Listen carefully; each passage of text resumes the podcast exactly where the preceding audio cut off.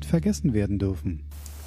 Ja, hallo, herzlich willkommen zur ersten Folge von DDN, VWD, Dinge, die nicht vergessen werden dürfen, aus dem Hause Medienlos. Mein Name ist Markus Koslinski und ich begrüße Dirk Fenske.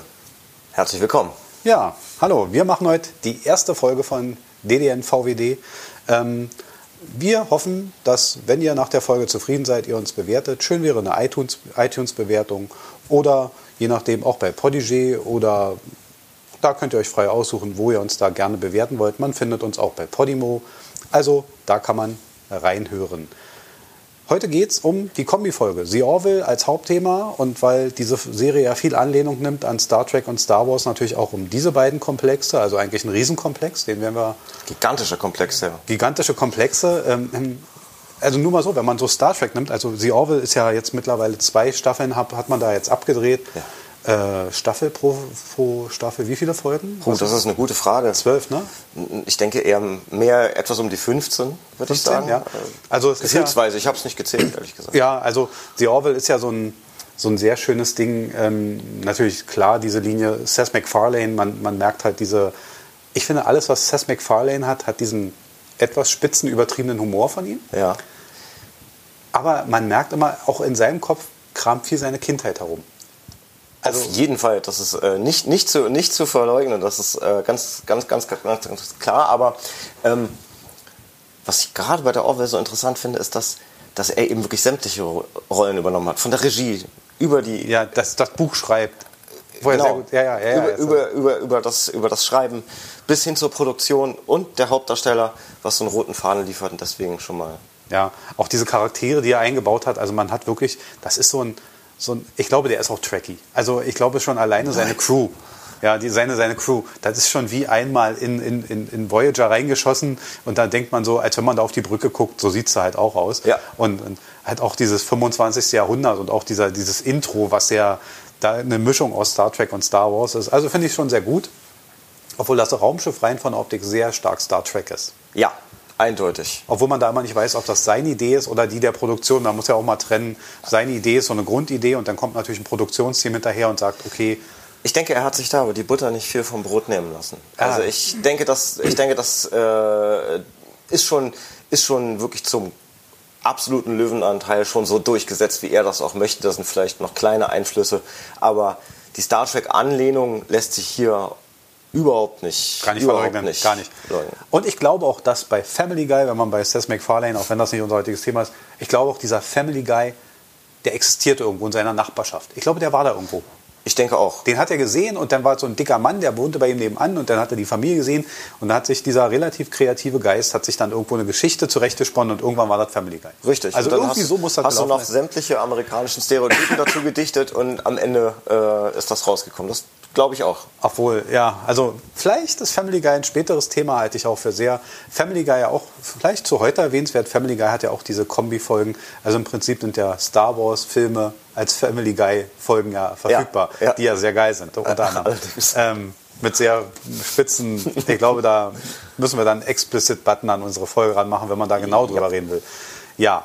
Ähm, hast du in, in, in also The Orville ich habe natürlich konnte nur die erste Staffel sehen. Ähm, du hast äh, zwei Staffeln gesehen. Ja.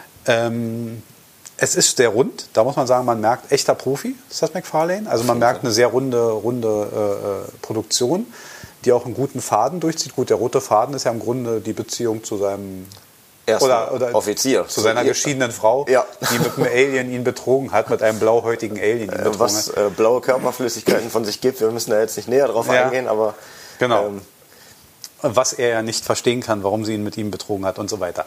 Äh, ja, das ist ja so der rote Faden. Und dann gibt es ja diese im Prinzip wieder sehr typische Star Trek-Anlehnung, dieses ja, Probleme im Universum lösen. Ja.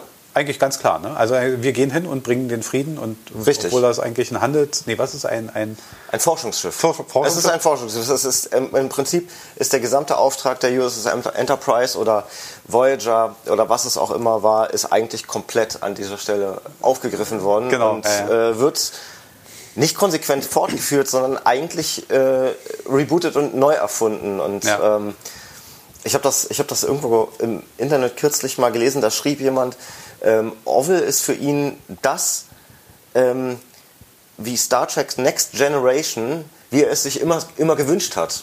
Wie es sich immer gewünscht hat. Wie er es sich immer gewünscht hat. Das. Ja. Ähm, das, fand ich, das fand ich sehr interessant. Die, äh, die Anlehnungen sind, wie gesagt, keinesfalls zu leugnen. Wir haben, wir haben sehr cleane Technik, ähm, sehr, sehr glatte Oberflächen und Ja. eine, eine, eine, eine Brücke, die eine absolute Sauberkeit ausstrahlt. Ja, auch Wirklich, sehr, ja, sehr rein, ne? sehr, sehr, also fast eine, eine Genau. reine Architektur. Und da fragt man sich immer so, äh, er hat ja auch so eine Art, er hat ja auch so eine Art Holodeck. Ja. Er, er hat ja auch so eine Art Holodeck. Genau. Also auch das hat man angelehnt. Man, man, also es ist schon sehr interessant, wie man, wie man da so reingegriffen hat. Star Trek ist insofern faszinierend. Ich habe da mal so versucht, ein paar Daten zusammenzutragen, weil es ist unglaublich. Äh, also gut, Trekkies, die jetzt zuhören, werden sagen, haha, er erzählt uns nichts Neues, ist klar. Aber ähm, wenn man sich nur die nackten Zahlen von Star Trek, was ja ewig läuft, also man muss sich ja nichts vormachen, das sind ja Jahrzehnte, wo man da Ja. rumproduziert hat. Star Trek ist, ist gut von Paramount Pictures, ne, wir kennen das als.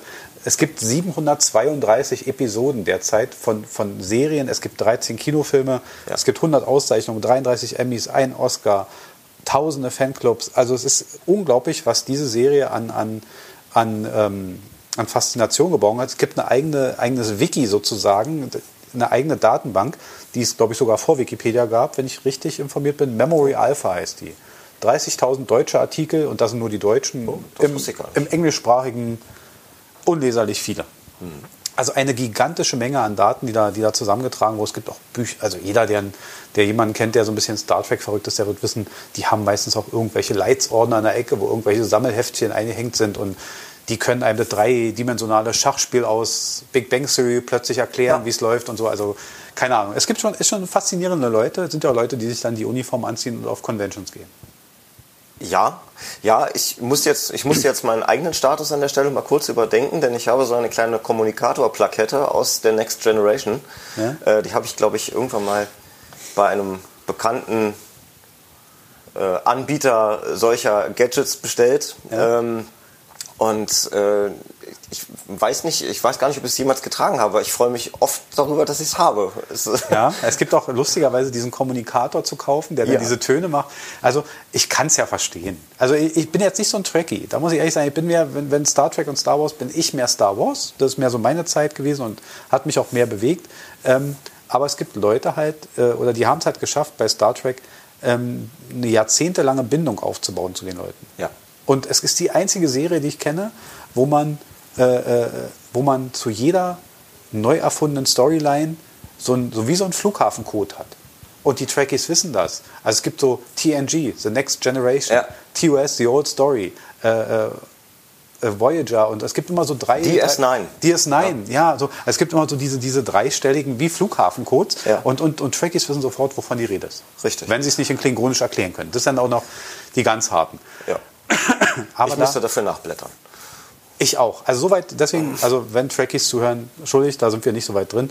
Es, wie gesagt, das ist auch nicht das, das Hauptthema, aber man kommt automatisch dazu, weil halt die Anlehnungen so hoch Ja. sind. Und erstaunlich, egal was, was Seth MacFarlane abliefert, er schafft es immer wieder, auch bei, man muss leider bei Seth MacFarlane leider auch auf andere Serien kommen. Ähm, auch, bei, auch, auch bei Family Guy, man kommt immer wieder dazu, wie er diese Serie am Leben erhält. Also fast so ein Simpsons-Projekt. Es ist immer so sehr lang, Ja. auch wenn es schon mal abgesetzt wurde. Er kriegt es wieder zurück. Ja, das stimmt. Und dann läuft das lange. Also jetzt soll es wohl enden. Ne? Jetzt ist wohl irgendwann Schluss. Man will es wohl zu Ende bringen. Ja, gut, das wird sich zeigen. Viele Dinge sind schon hundertmal tot gesagt und leben dann doch noch weiter. Ähm, das muss man erleben, aber irgendwann muss man vielleicht auch als Produzent, ähm, als Ausführender da irgendwo mal sagen, es ist vielleicht Schicht im Schacht. Man möchte vielleicht auch selber was Neues machen. Ja. Und wer weiß, vielleicht hat er mit Orville, ich, ich habe persönlich den, den Eindruck, dass er sich damit auch wirklich dann einen Kindheitstraum erfüllt hat. Ähm, und äh, vielleicht richtet er seine Kreativität da jetzt eher an das neue Projekt rein. Also ich, ich hoffe es. Ich habe die zweite Staffel, wie gesagt, auch schon gesehen und verschlungen, die sich sehr für mich von den Grundzügen schon ganz stark von der ersten Staffel abhebt. Man möchte vielleicht auch nicht allzu viel verraten. Aber ähm, äh, die zweite Staffel ist, ist definitiv ernsthafter, während die erste noch an vielen Stellen wie eine Persiflage wirkt. Ist die zweite ja, man merkt, die, die Schauspieler finden sich in ihre Rollen und nehmen diese Charaktere wesentlich, wesentlich stärker an. Und insgesamt ist das, äh, äh, es hat immer noch diesen, diesen, diesen klassischen Humor, der, äh, äh, in seinen Sachen ja permanent präsent ist. Aber äh, die Themen werden ernster. Mhm. Und der Humor tritt auch ein bisschen in den Hintergrund. Ich finde das nicht schlecht. Für eine sehr interessante Entwicklung, sehr schnell. Vielleicht ist es durch. Ja, ich, wenn ich, also wenn man Seth MacFarlane wieder als, als, als führenden Kopf da nimmt, was ich ihm durchaus zutraue, zu, zu einem sehr guten Humor übrigens, ähm, was ich ihm aber darüber hinaus zutraue, ist vielleicht ähm, Eigenreflexion. Also ich glaube schon, dass er ein Typus ist, der nicht wie viele Schauspieler, weil es ist ja seine Serie, es ist ja sein Baby. Ja. Er wird die Serie sich ansehen. Schauspieler sehen ja manchmal die Filme, die sie machen, nicht unbedingt richtig, einmal ja. an oder so, um zu sehen, wie ist der zusammengeschnitten worden, was ist jetzt raus geworden. Und ich glaube, ein Produzent und Schreiber und Drehbuchautor und, und, und, der guckt dann schon mal rein. Und, und ähm, vielleicht ist es, wenn diese Änderung so stark ersichtlich ist, wenn du sagst, okay, ähm, der Klamauk wurde rausgenommen, die Themen sind ein bisschen ernster, da traue ich Seth MacFarlane durchaus zu, dass er reingeguckt hat in die Serie und hat gesagt, ist mir äh, zu klamaukig geraten. Ist möglich. Ist nett, ist nett, aber ist nicht die Linie, die ich möchte für ein langfristiges Projekt. Ja, vielleicht hat er auch einfach äh, das Konzept nochmal überarbeitet, nachdem er gesehen hat, vielleicht etwas selbst angeschaut hat, dass er doch gesehen hat, was da sogar noch an mehr Potenzial drin äh, schlummert und dass er ja. sich äh, die Erfüllung seines Traums vielleicht einmal äh, als äh, Captain eines solchen Raumschiffs selber auf der Brücke zu stehen, ja. dass man das vielleicht tatsächlich sogar noch ernsthafter ausbauen könnte. Ja, ja. Also er, er macht das auch relativ gut. Auch wenn er in, in der ersten Staffel, gebe ich dir recht, äh, auch wenn ich den Vergleich zur zweiten jetzt nicht habe, in der ersten äh, gibt der manche Kommandos schon noch mit einem Lächeln und einem Grinsen. Ja. Also ich glaube, da ist er sich selber in seiner Rolle noch nicht so, so drin, äh, wo er, ich glaube, manchmal in seinem Gesicht zu sehen, so denkt, oh Gott, ich spiele das ja jetzt wirklich. Ja. Ich spiele jetzt wirklich diesen Captain, ja. Ähm, was aber lustig ist. Ich mag das. Ich finde das gut. Äh, ich mochte auch diesen, diesen Style, dass ich diese Serie am Anfang nicht so ernst nahm. Aber ich glaube, das war auch ein Problem ist bei Pro7. Also ich habe Leute, die es dann im Fernsehen, die es nicht als Stream, sondern dann auch noch mit den bei Pro7 mit den relativ lästigen Werbeunterbrechungen mhm. gesehen haben. Und äh, da kam dann schon mal so, ja, ist mir ein bisschen zu albern, ist mir ein bisschen zu, zu aufgesetzt und und und. Und ich glaube, dass es anders, die Serie anders wirkt, wenn man sie am Stück guckt, ja. die Folge, oder wenn man sie, in, wenn da diese Unterbrechungen drin sind. Ja. Man kommt nicht mehr so ran. Ja. Also wenn, wenn, das ist schwieriger. Das denke ich auch. Also ist auch zum Beispiel der Grund, ähm, ähm, ich, bin, ich bin wirklich, also ich, würde dir recht geben, Star Wars, um da auf diesen Großkomplex nochmal zurückzukommen, äh, äh, hat mich auch mehr mehr gefangen genommen noch. Ja. Aber auch zu Star Trek habe ich also doch eine relativ enge Bindung und gerade zu Next Generation, die hat mich wirklich begleitet, ähm, zumal das auch im, in meiner Jugend neu war und mich das damals genauso fasziniert wie vielleicht meine Eltern, ähm, die ursprüngliche Serie mit William Shatner. Ja. Ähm, dennoch ist es so, dass er, also ich habe eben trotz, obwohl mich Star Wars mehr gefangen genommen hat, ähm, habe ich zu dieser Serie eine sehr enge Bindung. Und Captain Picard ist für mich der großartigste, der großartigste Captain, der Star Trek-Geschichte. Für mich. Das ist nur meine Meinung. Das können andere Leute ganz anders sehen. Ich finde den Typen großartig. Ich mag auch den Schauspieler sehr. Patrick Stewart, großartiger Schauspieler. Ganz ja. andere Rollen noch gemacht. Das wollen wir nicht weiter auswerten. Und wir wissen alle, Picard läuft gerade. Ja, genau. Ähm, Amazon Prime übrigens. Ja. Richtig. Ich habe noch keine einzige Folge gesehen aus genau diesem Grund. Ich habe, ich habe förmliche Furcht davor, mir jetzt zwei oder drei Folgen anzugucken und dann zu wissen, es geht jetzt noch nicht weiter, ich muss jetzt warten, finde mhm. ich ganz schrecklich. Also ich warte tatsächlich, bis die ganze Staffel draußen ist. Ja, und dann, wir haben dann auch diesen, diesen, Effekt gehabt. Wir haben damals bei einer Serie, das ist jetzt abweichend, äh, Sabrina und ich, wir sind äh, ausge oder haben die erste Staffel von 24 gesehen. Die kam im, im Fernsehen seinerzeit. Ähm, ich glaube bei RTL 2, aber ich weiß jetzt gerade nicht genau. Aber jedenfalls kam 24 und, und war ja so der erste Binge-Serienknaller, den die Leute so angenommen haben. Und es war das Problem dieser Serie nach einer Woche in die Folge wieder reinzukommen und sich diese 20-minütige Einführung anzuschauen. Also 60 Minuten und der Rest davon war eigentlich 20 Minuten Einführung. Und da, hat, da tat man sich ein bisschen schwer. Und wir haben dieselben Staffeln dann auf der DVD dann gesehen und wir konnten dann am Stück so ein bisschen das Ganze verfolgen. Viel wesentlich leichter. Und das ist, glaube ich, hier aber auch so, ähm, diese, diese, wenn man dann an einer gewissen Stelle in die Folge wieder einsteigt nach der Werbeunterbrechung, kommt man vielleicht auf so einen etwas unglücklichen Komik und, und dann, dann trifft das bei manchen Leuten negativ. Möglich. Und viele haben auch dieses Humorverständnis. Man muss ja sehen, Humor ist ja auch nicht immer für jeden gleich. Es gibt ja keinen gleichgesetzten Humor. Das gibt es ja nicht. Ja. Man kann ja nicht sagen, Nein, man macht einen Witz und der kommt bei jedem gleich an. Und, und ähm, ist mal, ich glaube, das Thema hatten wir auch schon. Ich glaube, ein gutes Beispiel, wenn man, wenn man das vergleichen will, ist, ist äh, Helge Schneider Humor. Es gibt Ja. Leute, die ihn total ablehnen und es gibt Leute, die ihn feiern. Es gibt wenig dazwischen. Das ist richtig. Und Seth MacFarlane schafft was ähnliches mit seiner Form von Humor. Es ist nicht so ein, so ein Humor, wo man sagen kann, der macht eine Serie, die ist für die ist alltagstauglich. Die mag jeder. Das funktioniert ihm, bei ihm nicht. Das ist bei Family Guy nicht so, das ist bei The Orville nicht so. Also da gibt es so für und wider. The Orville ist aber Ja, schon wobei ich, das bei, wobei ich das bei der Orville nicht an seinem Humor festmachen würde. Ich denke, dass er da durchaus massentauglich wäre, aber das greift natürlich ein Thema auf, Mhm. was keinesfalls äh, zwar eine sehr große Masse anspricht, aber keinesfalls äh, die gesamte Masse anspricht, weil viele Leute können damit mit Raumschiffen, die durch die Gegend fliegen und Abenteuer Das- erleben, einfach nicht anfangen. Und, und jetzt kommt noch hinzu, es gibt ja auch, wenn man jetzt, wie die Anlehnung läuft bei Star Wars und Star Trek, ähm, vielleicht ist der extrem Trekkie gar nicht zufrieden mit so einer Anlehnung. Der nimmt das gar nicht so für, für, für voll. ja, der, halte ich auch für möglich. dass da also schon von der Seite aus eine Ablehnung kommt. Aus dem und das, was ich meine, es trifft nicht jeden Humor. Und ich erinnere nur mal, es gibt ja diese, ähm, diese Star Trek-Reihe, die man bei Netflix verfilmt hat, die, die ist ja überhaupt nicht gut gelaufen. Ja. Ne, also da, da ist man ja völlig gegen die Wand gefahren. Man hat Stimmt. riesigen Aufwand gefahren, teure Schauspieler genommen, viel Set, viel, viel Plot und ist letztendlich furchtbar gegen die Wand gefahren. Ja, weil, stimmt. die, weil das Publikum, die Star Trek-Schauer, das nicht ernst genommen haben. Ja. Also äh, ja, also schwierig. Also, Wobei, wobei so die, wo, wo- wobei eigentlich die, äh, ich fand es ein bisschen erstaunlich, denn ähm, die, die Star Trek-Fans sind da ja relativ flexibel. Dann noch die neuen Filme, die ja eigentlich eine komplett neue Timeline setzen, Ja. wurden ja eigentlich extrem gut angenommen. Ja, ich glaube aber, da ist äh, eine gewisse Stilistik vonnöten, damit die das annehmen, eine gewisse Ästhetik.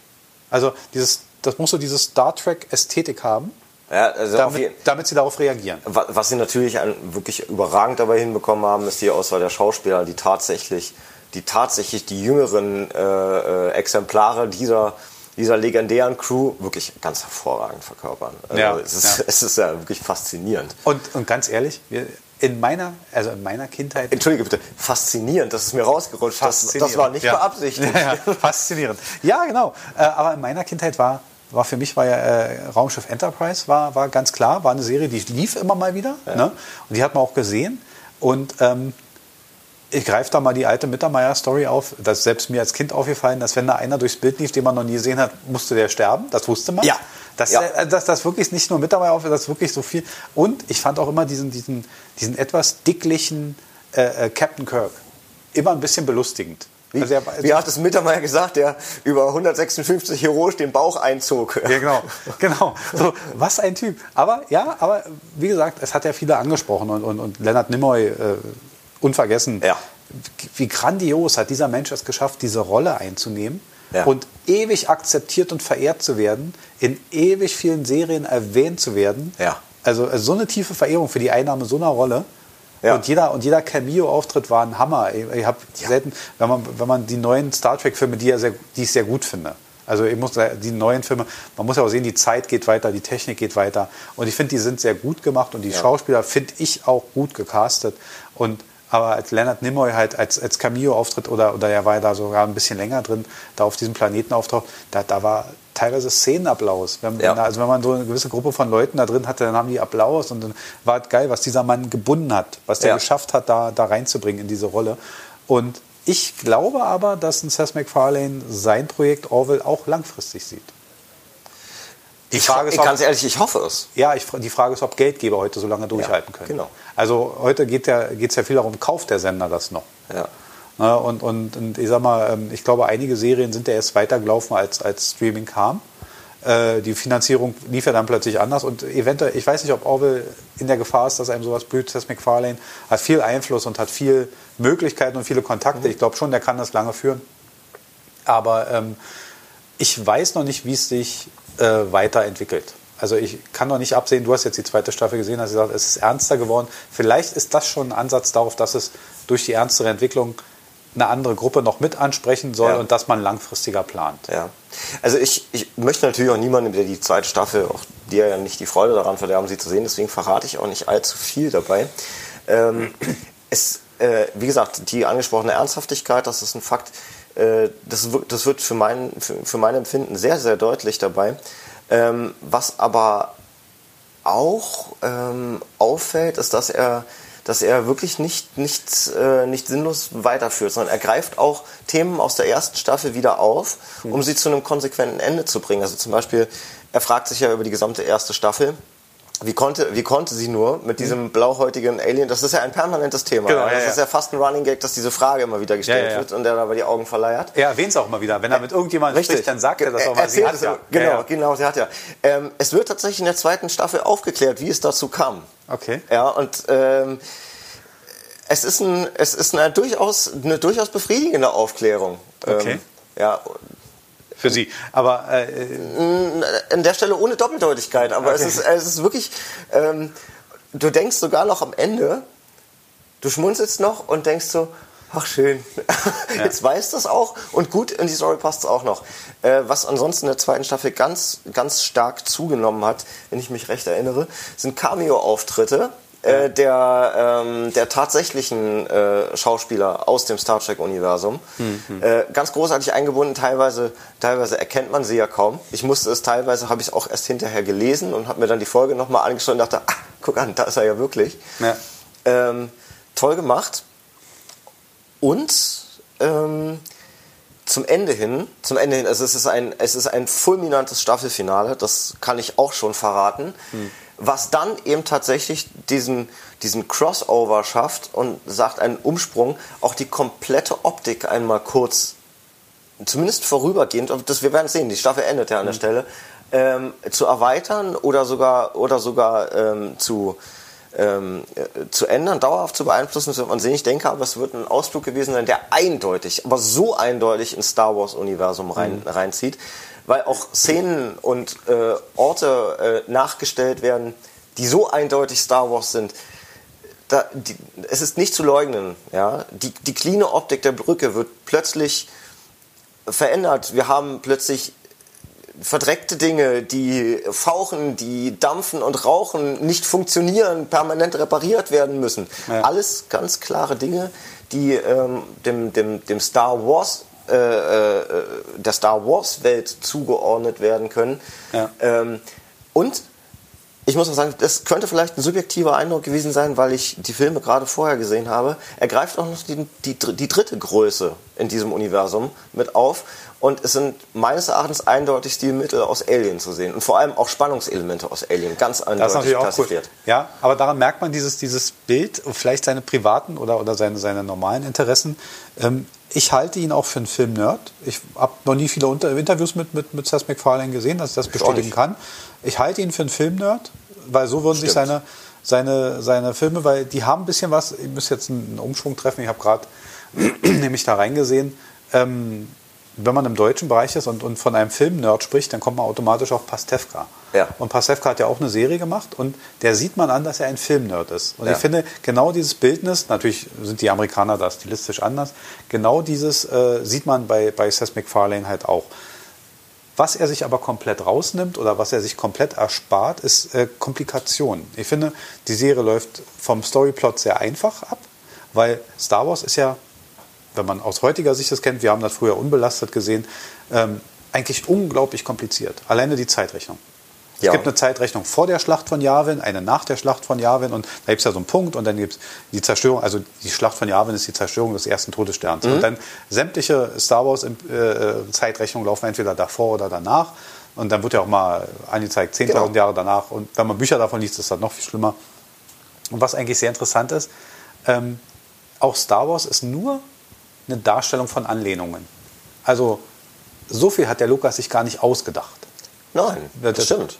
Jedi-Ritter sind letztendlich Samurai. Wenn man jetzt mal ganz ehrlich, George Lucas war ja sehr fasziniert von, von japanischen Samurai-Filmen. Und gleichermaßen übrigens von Western. Von Western und von, von, und deswegen kann man sich auch, wenn man das weiß, dann weiß man, warum Han Solo aussieht, wie er aussieht. Richtig. Oder warum Jedi-Ritter so sind, wie sie sind. Ja. Und das ist halt schon, schon interessant. Und für Filmnerds, gut, heute, wo man sich viel mehr damit beschäftigt und wo man auch so viele Quellen hat. Ich glaube, äh, erster Star Wars-Film, ich bin jetzt nicht ganz, ich glaube 79 habe ich den gesehen. Ich glaube 79 war der in den Kinos und da war ich sieben Jahre. Eins könnte ich definitiv sagen, 79 habe ich ihn nicht gesehen. Ja, ich weiß, ich weiß. Ähm, da war ich sieben Jahre übrigens und, und kam aus dem Kino und äh, ja. Ich, ich weiß nicht, ob meine Planung schon fertig war, aber muss wohl knapp. Knapp, ja. Ja, ja, bei dir war man gerade in Planung, vielleicht auch nach dem Film, man weiß es ja nicht. Ja. Man müsste das mal recherchieren. Nein, meine Eltern haben überhaupt keinen Bezug, weder zum einen noch zum anderen. Doch, man, doch, das stimmt nicht. Meine Mutter hat begeistert die Abenteuer des Raumschiffs Enterprise mit Captain Kirk verfolgt. Hättest du eigentlich mehr ein Trekkie werden müssen. Ja. Ah, ja, hätte. Hätte, hätte. Hätte, hätte. Ja. Ähm, ja, und bei Star Wars ist halt diese Anlehnung, also was ich auch gigantisch finde, auch bei The Orville, auch wie bei, wie bei Star Wars, ist halt ähm, dieser hohe Level an Tricktechnik. Gut, heute in Computertechnik, es ist nicht mehr so ein großes Geheimnis wie früher. Ja. Meine, was Lukas in den 70er Jahren veranstaltet hat, war schon herausragend, was der mit Modellen und, und den Leuten verkauft hat. Ja. Das war zu der Zeit herausragend und nicht umsonst hat er Tricktechnik neu weiterentwickelt und dann weiter verkauft und Pixar ist ja quasi sein Baby, ja. Was, was, Disney heute verwendet. Ja, Industrial Light and Magic hat ja im Prinzip eigentlich die gesamte Filme, die wir verändert. heute kennen, komplett genau. verändert. Genau, ILM ist ja eine der großen Trag, Tragsäulen, die die Tricktechnik, äh, was das, das betrifft. Aber nichtsdestotrotz, wenn man die Orville heute guckt, es ist auf einem, sofort auf einem technisch hohen Level. Ja. Die verkaufen mir das Raumschiff gut, die verkaufen mir die Raumschiffflüge gut, das Weltall verkaufen die gut, die fremden Welten, alles toll. Und sie haben, sie, haben auch, sie haben auch diese Schwäche mit dem Beamen. Das haben sie einfach weggelassen. Ja. Es, es, wird, es wird noch konventionell mit Shuttles geflogen. Ähm, da kann man jetzt sagen, hm, da fehlt mir aber irgendwie so der, so ein bisschen der Knister in der Science Fiction. Nee, überhaupt nicht. Ich finde das sehr sympathisch, dass die mit Shuttles fliegen, ganz ehrlich. Ich, ich habe das, hab das wirklich mit Freude bemerkt. Es hat sogar eine Weile gedauert, am Anfang ist mir gar nicht aufgefallen. Ja, es wird nicht gebeamt und natürlich, da kannst du im Nerd Talk natürlich punkten. Da war immer so die, die, ähm, die intellektuelle Diskussion über Star Trek. Richtig. Die endete immer beim Beam, weil irgendein einer dann um die Ecke kam mit der Heisenbergschen Unschärferelation von der man gelesen hatte, ja, dann kann man immer so schön damit angeben und da kommt natürlich unglaublich gut an. Ja. Damit kriegt man nicht die Frauen rum, aber gut, okay, das ist halt äh, im Nerd Talk super. Macht mal erstmal ein paar Punkte. Dafür machst, damit machst du Punkte. Ich könnte sie nicht erklären. Mir wäre auch das Wort nicht eingefallen, aber ich wusste jetzt sofort, was du meinst. ähm, Wobei, ähm, äh, was das angeht, gefällt es mir sehr gut, dass sie nicht beamen und dass auch keine Alternativtechnik dazu gemacht wurde. Es gab eine, es gab eine ganz hervorragende Alternativtechnik im Film Galaxy Quest. Das ist jetzt ein ganz kurzer Exkurs. Nebenbei gesagt, auch ein Film, den ich, den ich, äh, den ich, den ich wirklich vergöttere. Es ist ganz hervorragend mit wahnsinnig tollen Schauspielern, aber nur den ganz kurzen Ausflug darin, dort hat man die Leute ja äh, äh in so einer Schleimkugel äh, eingehüllt, dann wirklich durch den Raum geschossen und äh, das fand ich also ganz toll, weil die Leute dann oben, oh, und dann hat sich alles gedreht und dann haben die sich übergeben. Und, also, das fand ich eine witzige Alternativtechnik. Ja, und glaubhafter als Beam. Wesen, wesentlich glaubhafter als Beam. Ja. Ähm, nichtsdestotrotz, also das Beam fehlt mir bei der Orwell keineswegs Überhaupt nicht. Äh, vielmehr, es wirft tatsächlich ja dieses Problem aus. Wir können nicht einfach mit einem Fingerschnips und, äh, und Chief O'Brien, bitte drehen Sie an drei wirklich kryptisch angeordneten Federn, wo keiner wusste so richtig was und der musste irgendwo so ein Feld verfolgen. Es gab ja auch Videospiele dazu. Ganz grandios, was das für eine Arbeit ist, einen Menschen zu verbiegen. Ähm, man konnte eben nicht einfach auf Knopfdruck und Fingerschnips irgendwo erscheinen, sondern die Orwell muss sich darüber Gedanken machen. So, hält das, hält das Shuttle hier diesen, diesen örtlichen Gegebenheiten tatsächlich Dann gibt es hier Landeplätze oder sowas. Ja, ja. Früher war das einfach, man hatte keine Zeit bei Star Trek dafür. Die Orville nimmt sich sympathischerweise die Zeit ja. dafür, über solche Probleme nachzudenken. Und jetzt muss man mal dazu sagen, es gibt immer so Filmfehler, die man erst heute so mit so einem Lächeln betrachtet. Ich fand in, in einer, einer Altserie äh, Raumschiff Enterprise Scotty wirkte auf mich mehr wie so ein Mittelwest-Klempner. Also er wirkte ja, nicht wie ein... Genau das war er ja eigentlich auch. Ja, aber er, er hat gebeamt, weißt du? Also er hatte te technisch höchst äh, Verfahren da durchgeführt, was dieses Schiff gemacht hat. Und das hat halt der, der Klempner des Schiffes. Also, ja. also das fand ich mal komisch. Obwohl, worauf ich bei The Orville warte, ist auf die ersten technischen, so auf die ersten Fehler. Weil davon sind ja beide Serien nicht ganz frei.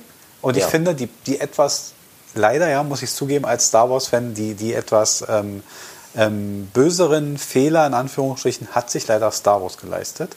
Ich finde zum Beispiel einer der, der, der, der grandiosen Fehler, die von Anfang an existierten, man war am Anfang so gut, ich muss noch mal kurz abweichen, man war am Anfang so gut. Als die alten, als die Episode 4, 5, 6 rauskam, in den 70er Jahren, da hatte ja zwischen Episode 4 und 5 hatte Mark Hamill ja einen, einen bösartigen Autounfall, wo ja. er sich ja die Sicht zerschnitten hat. Deswegen musste man ja, hatte man ja diese Eismonster-Szene in, in, in, Rück, äh, in, äh, in ähm, das Imperium schlägt zurück eingefügt. und hatte, damit diese Verletzungen, die man nicht wegschminken konnte, irgendwie gängig waren. Ja. So. Also man hat was ausgeglichen, aber sehr sinnig ausgeglichen. Ja. So. Und das waren noch die Sachen, die konnte ich alles verzeihen, das war eine Not. Man musste was machen und zu der Zeit und alles verstanden. So. Ähm, man kennt ja auch die Geschichten Carrie Fisher und Mark Hamill, die waren ja auch dem Alkohol und den Drogen nicht ganz abgeneigt. Äh, ja, Lukas Frage. musste denen hinterherrennen und dann waren die auch nicht immer in der fitten Form, da alles zu spielen. Das sah man den Szenen manchmal auch an. Ja.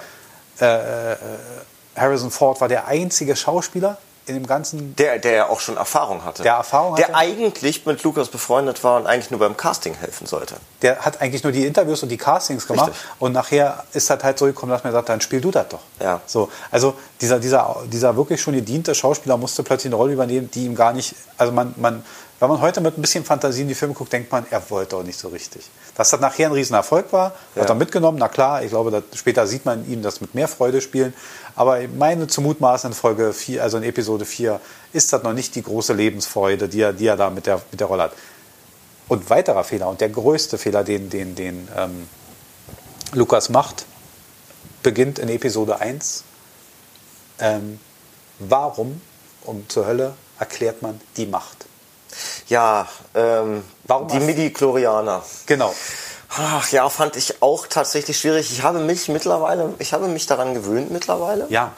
Äh, aber tatsächlich fand ich es auch sehr befremdlich. Jetzt, wo du es sagst, mittlerweile ist es mir gar nicht mehr so gelaufig. Aber jetzt, wo du es Ja. sagst, ja, es war sehr komisch damals, als man das, als, Wir sind als, als der Film erschien. Jahrzehntelang damit ausgekommen, dass es das einfach gibt. Richtig. Es gibt Menschen, die haben das, die werden damit geboren und das ist schön. So. Und plötzlich kommt Lukas um die Ecke und erfindet irgendwelche Stoffe im Blut, die Midi-Chlorianer, die man auch messen kann. Und dann haben die Leute ab einer gewissen Konzentration die Macht. Da, ich- da frage ich mich doch sofort, gibt es eine Jedi-Impfung?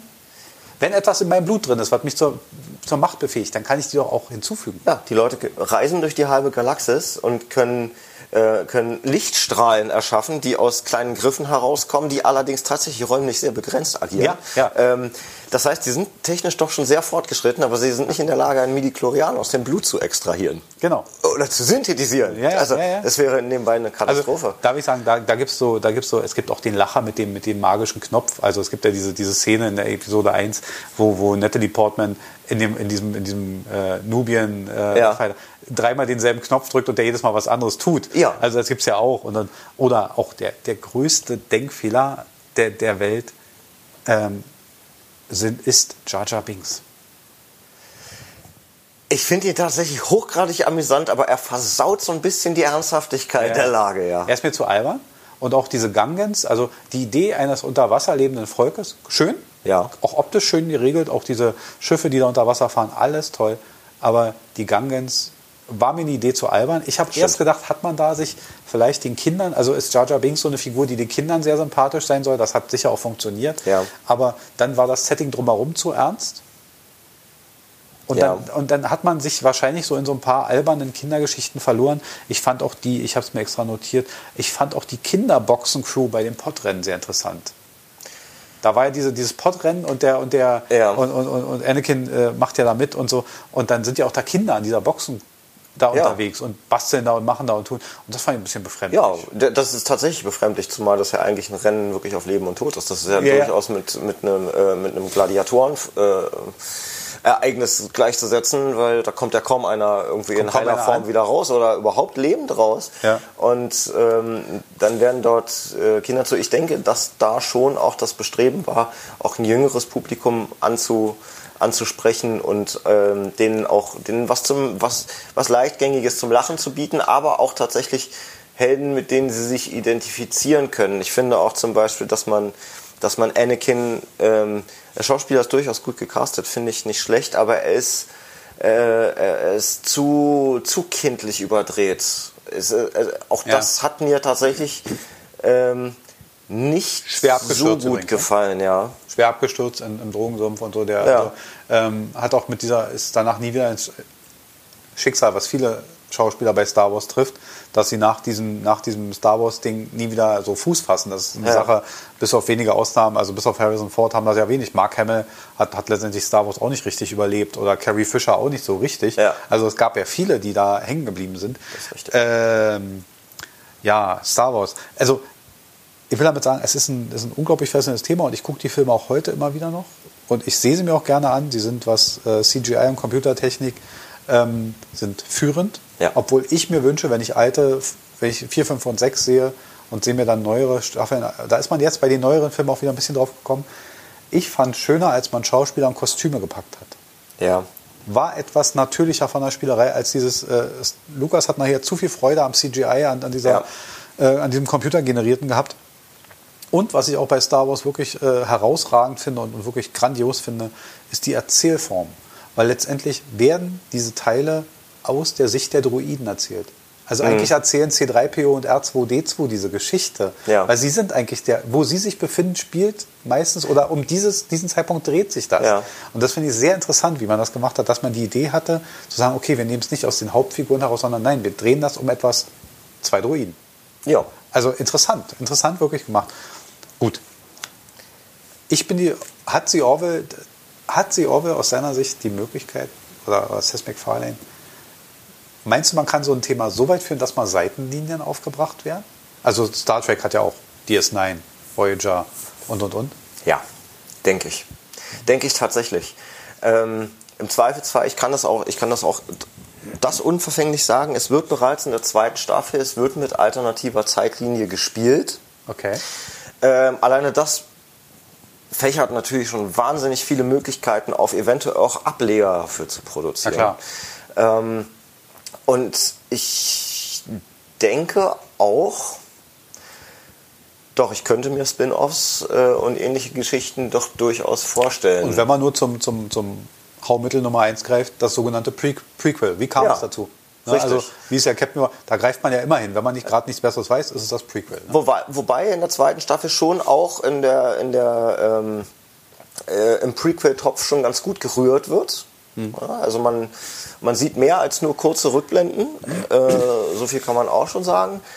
Ähm, aber auch das ist natürlich noch eine Möglichkeit. Und äh, was sie haben halt auch so, so wirklich so viele, viele faszinierende Charaktere dort mit drin, die natürlich ihre Anlehnung finden und ganz klar ihre Anlehnung finden, ähm, aber möglicherweise auch äh, das Potenzial haben, vielleicht auf eine, auf, auf zum Beispiel auf, auf das Volk einer, äh, eines Besatzungsmitglieds ein bisschen mehr einzugehen. Ich denke, auch dort wäre, wäre potenziell noch was drin. Star Obwohl- Wars hat es probiert mit dem Mandalorian. Ja. Weiß nicht so richtig, ob es geklappt hat. Ich habe es ehrlich gesagt nicht gesehen, nur Auszüge. Ähm, die Kritiken waren nicht so gut. Prinzipiell finde ich die, finde ich die, die, fand ich die Idee super. Ähm, Ist immer schwierig, weil man die Einzelfigur mag aus den Filmen heraus. Ich finde auch, also Boba Fett natürlich eine, eine geniale Figur. Ja. Oder da gibt es so viele kleine, aber bei Star Wars, gut, jetzt muss man sehen, liegt es an Disney, verzetteln die sich da gerade ein bisschen. Ähm, natürlich waren die Seitenlinien, Clone Wars, Rebels, also auch die, auch die, die, äh, die animierten Sachen, Ja. die waren super. Ich fand, Großartig. also auch wenn, auch wenn die ab 12 sind, ich, trotzdem kann man sich die Teile ansehen. Äh, die Filme Rogue One, Solo. Rogue One fand ich zum Beispiel gut als Füller, als, Ja. als wirklich als, als guten Story-Auffüller. Äh, Solo war erst ein bisschen schlecht geredet. Ich fand, er war kein herausragender Film, er war aber rund. Er war rund. Ich konnte ihn mir angucken, ich habe mich nicht gestört gefühlt. Für mich war das okay. Absolut. Ähm, es muss ich aber auch zugeben, auch selbst als Fan, wenn jetzt so Sachen kommen wie, wie äh, Calrissian als Planung. Oder da frage ich mich irgendwann, irgendwann werden wir einen Filmtitel von Star Wars sehen und werden sagen, was ist denn das? Ja, das war die Schneefräse aus Das Imperium schlägt zurück. Ja, ja. also, weißt du, ist dann irgendwann zu viel. Also die, die, die verzetteln sich da mir ein bisschen viel. Und, und äh, es ist mir zu zerteilt jetzt. Also Calrissian brauche ich auch nicht als Einzelfilm. Nee, brauche ich auch nicht. Mandalorian ähm, werde ich bestimmt noch mal reinschauen, weil ich alleine durch, durch, die, durch die Clone Wars Staffeln, ich muss sagen, ich finde die Mandalorians waren immer, das ist, das ist ein sehr, sehr interessanter Part im, im Star, ähm, Star Wars Universum, äh, weil die eben eine, eine, es wird ja viel darauf eingegangen, die sind ja auch an vielem äh, stark beteiligt. Ähm, die sind einfach ein sehr, sehr interessantes Volk. So. Und äh, sie tauchen oft in den Clone Wars sehr, sehr häufig auf. Boba Fett kennt nun als Charakter jeder, der auch nur die Filme gesehen hat. Ja. Und ähm, es wird auf vieles, auf vieles eingegangen, nebenbei gesagt auch in Rebels, denn äh, ein Teil der, der Rebels-Besatzung ist ja eine Mandalorianerin. Ähm, das heißt, das finde ich tatsächlich interessant, aber ich bin auch ehrlich, also Calrissian Ja. Brauche ich jetzt auch nicht. Ich fand den Charakter, der war interessant und der gehört so ein bisschen zu, der hat so ein bisschen dieses, dieses Gambler, Umfeld von Han Solo noch mal ein bisschen verdeutlicht und äh, äh, dass, das, dass es dort so, ein, so einen gewissen äh, sympathischen Schurkenkreis gibt. Ähm, und Carissian taucht ja auch im Laufe von Clone Wars immer wieder mal auf. Aber eine eigene Serie gibt der Charakter meines Erachtens nicht her. Nee, aber auch. Ja, da hätte ich mir eher, hätte ich mir eher was über die Wookies gewünscht.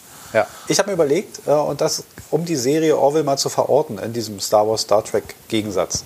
Ähm, die Serien Star Wars und Star Wars unterscheiden sich ja relativ stark. Und da gibt es so Gegensätze, die mir immer wieder aufgefallen sind, die habe ich einfach mal so mir notiert. Und dann können wir ja mal verorten, wo wir sie Orville eher sehen. So, also bei in Sachen Kämpfe. Es gibt ja Kämpfe, Auseinandersetzungen. Ja. Ähm, bei Star Trek, gefühlt für mich, da stehen die Phaser schon mal gerne auf Betäubung, oft sind es verbale Verhandlungen. Ja, Star Wars, Kämpfe mit Laserschwertern, gerne werden auch Gliedmaßen abgetrennt. ja, durchaus. Und häufig, und häufig in rauen Mengen. Ja, das kann man schon sagen. So, also wenn du da keine Hand verlierst, dann bist du eigentlich nicht dabei. Dann bist du nicht im Club. Das ist richtig. Zumal das ja auch einfach ist, sie zu ersetzen. Genau, da wird einfach Neues. So. Und da ist halt so, bei den Kämpfen, so, und wenn wir jetzt sehen, Star Trek, Star Wars, aus, aus meiner Sicht, wo verortest du das eher? Ja, Star Wars, ganz klar. Die Orville?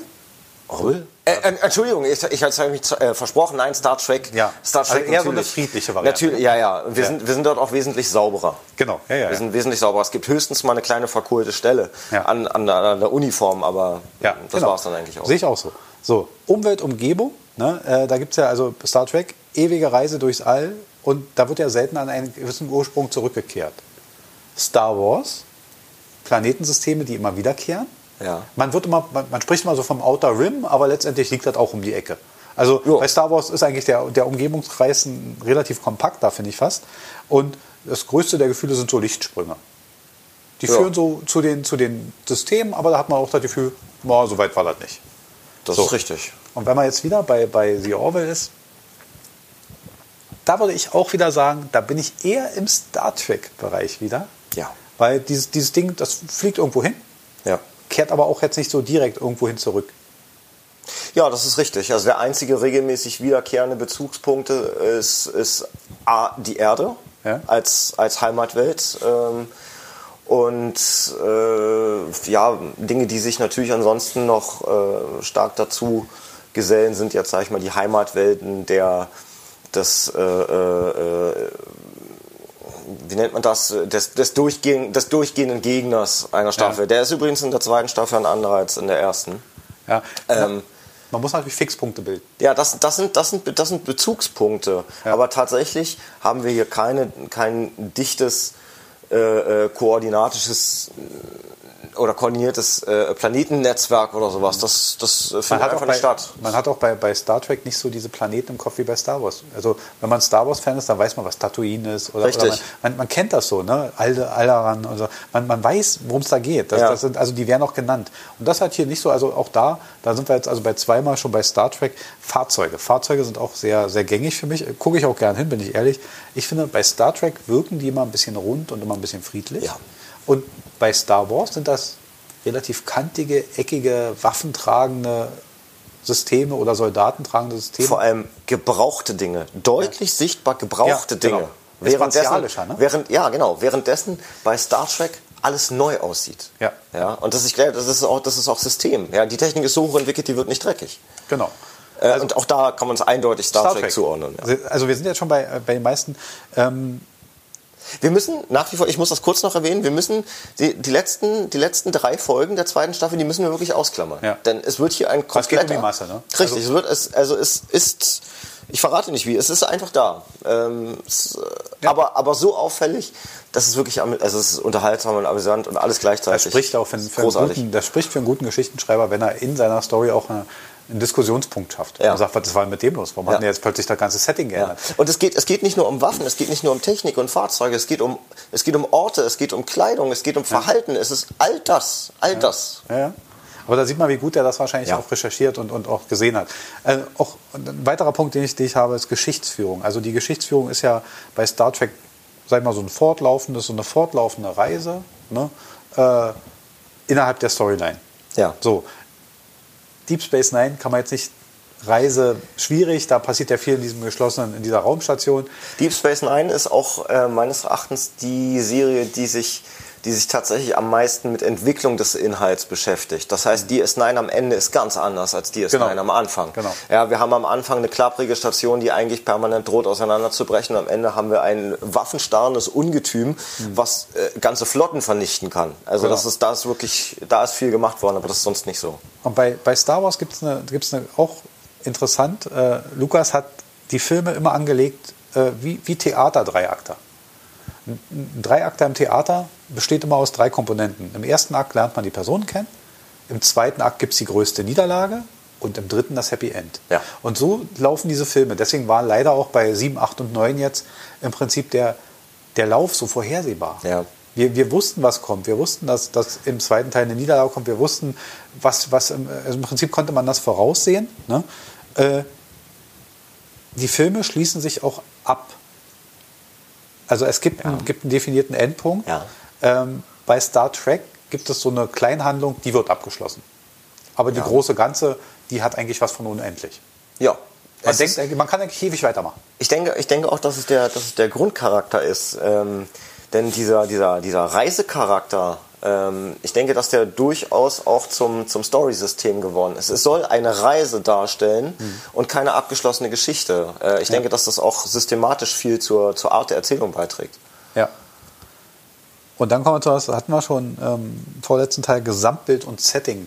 Ähm, ich habe mir notiert, bei Star Trek optisch neutral bis konservativ wenig verspielt. Also die haben ja diese cleaner, wie du wie wir da schon drauf mhm. kamen, diese sehr cleane Optik. Und bei Star Wars viele Kostüme, teilweise in relativ martialischer Optik. Ja. Ähm, obwohl ich bis immer heute noch über, über General Grievous lachen muss, dieser röchelnde Roboter. Aber es ist eine andere Geschichte. der röchelnde Roboter, ja. der kein Roboter ist. Nein, da ist ja darunter so ein Echsenwesen oder so. ein Cyborg, da ist irgend steckt noch irgendwas drin. Ich habe das sogar mal, ich habe das mal nachgelesen, aber ich habe vergessen. Was aber relativ irritierend. Also. Aber die haben ja immer so relativ martialische Optiken und so weiter. Und auch da im Gesamtbild und im Setting, wie du sagst, bis auf eine Drehung in der, in der zweiten Staffel, genau.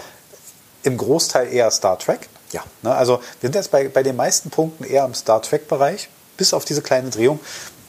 Und wenn wir das mal analysieren, hat das eigentlich sehr geschickt gemacht. Wenn er das bewusst, und das wird bewusst gewesen sein, man macht ja nicht ein Setting komplett anders plötzlich, das ist ja bewusst gewählt, dann hat das er das schlau gemacht. Das, lässt sich nicht leugnen und das ist, es, ist ein, es ist ein genialer Übergang. Es ist alles in sich schlüssig. Er hat nicht irgendwie zu irgendwelchen, zu irgendwelchen äh, äh, seltsamen äh, wunderhaften Umschwung gegriffen. Es ist, es ist alles plausibel, es fügt sich super in die Storyline rein. Mhm. Ähm, und ähm, man, man möchte fast man, mehr davon und man, also ich persönlich, wenn, wenn er das, wenn er schafft, das irgendwann zu verbinden, das wäre, das wäre sehr interessant. Ein bisschen Geniestreich schon fast. Aber tatsächlich erfolgt schon der, ja, der Star Trek Linie. Ja. Ganz, ganz Wohl gesagt, es ist ja geschickt, dass das mit reinbringt. Ja. Letzter Punkt von meiner Liste, die ich hier so lustig nebenbei abarbeite. Dein persönlicher Lieblingsteil, Star Wars oder Star Trek, ist völlig egal. Oh, schwer. Sehr schwer. Ach, sind, man kann das, ich weiß gar nicht. Mach mal eher vorher. Wäre es eher Star Wars oder Star Trek? Es wäre eher Star Wars. Okay. Es wäre, wäre tatsächlich eher Star Wars. Und ähm, tatsächlich würde ich, würde ich mich für die Rückkehr der Jedi-Ritter entscheiden. Die Rückkehr der Jedi-Ritter? Ja ist auch dieses schöne, ja, das ist auch was für, also ist ja mit vielen Kämpfen und manchmal, manchmal hat man ja fast ein bisschen Mitleid, wenn da drei Evox durch die Gegend fliegen. Ja. Ähm, aber ähm, trotz allem, es ist die schöne, diese schöne, und jetzt nochmal, also ich weiß ja nicht, welche, welche Fassung du alles kennst, in der digitalen Nachbearbeitung oder ohne? In der digitalen Nachbearbeitung. Ich bin ein großer Freund der digitalen Nachbearbeitung. Ach ja. Ich habe, ich hab, selbstverständlich habe ich beide Teile zu Also ich habe, ich habe alles zu Hause. Ja. Ähm, ich habe sie unbearbeitet und ich habe sie nachbearbeitet. Tatsächlich gefällt mir die nachbearbeitete ähm, besser, weil sie, äh, weil man, finde ich, an vielen Ecken gemerkt hat, dass Lukas wollte, aber damals noch nicht konnte. Ja. So, und er hat sich, er hat sich diese Möglichkeiten partiell nacherfüllt. Ähm, ich finde das gut. Ähm, ja, der, äh, jetzt komme ich doch gerade nicht auf den Namen, der Schlund von Sarlak, wie heißt ja, das? Ja, ja, ja. Äh, end, endlich ist das auch was und nicht nur irgendwie so Loch im Boden mit Tentakeln drin. Äh, das heißt, äh, mir hat das gut gefallen, dass das nachbearbeitet hat und ja, die nachbearbeitete Variante. Ja, okay. Also ich war da mal war da mal geteilter Meinung. Ich fand äh, in der nachbearbeiteten bei Rückkehr der Jedi-Ritter das, das Feuerwerk ein bisschen drüber. Aber okay, so sind Amerikaner. die schließen alle mit dem Feuerwerk ab. Sie waren ein bisschen drüber, vor allem gab es ja dann, gab es ja dann noch einen Edit. Ne? Ja. In, in der Abspann gab es noch einen Edit, weil ähm, Anakin plötzlich anders dargestellt wurde, als er nochmal erscheint. Ja, ne? in, In, in, der, in, in der machtgesteuerten Lichterscheinung. Ja. Ähm, dort ist es dann der neue Schauspieler, ich komme jetzt nicht auf den Namen, du weißt ihn vielleicht? Chris? Chris?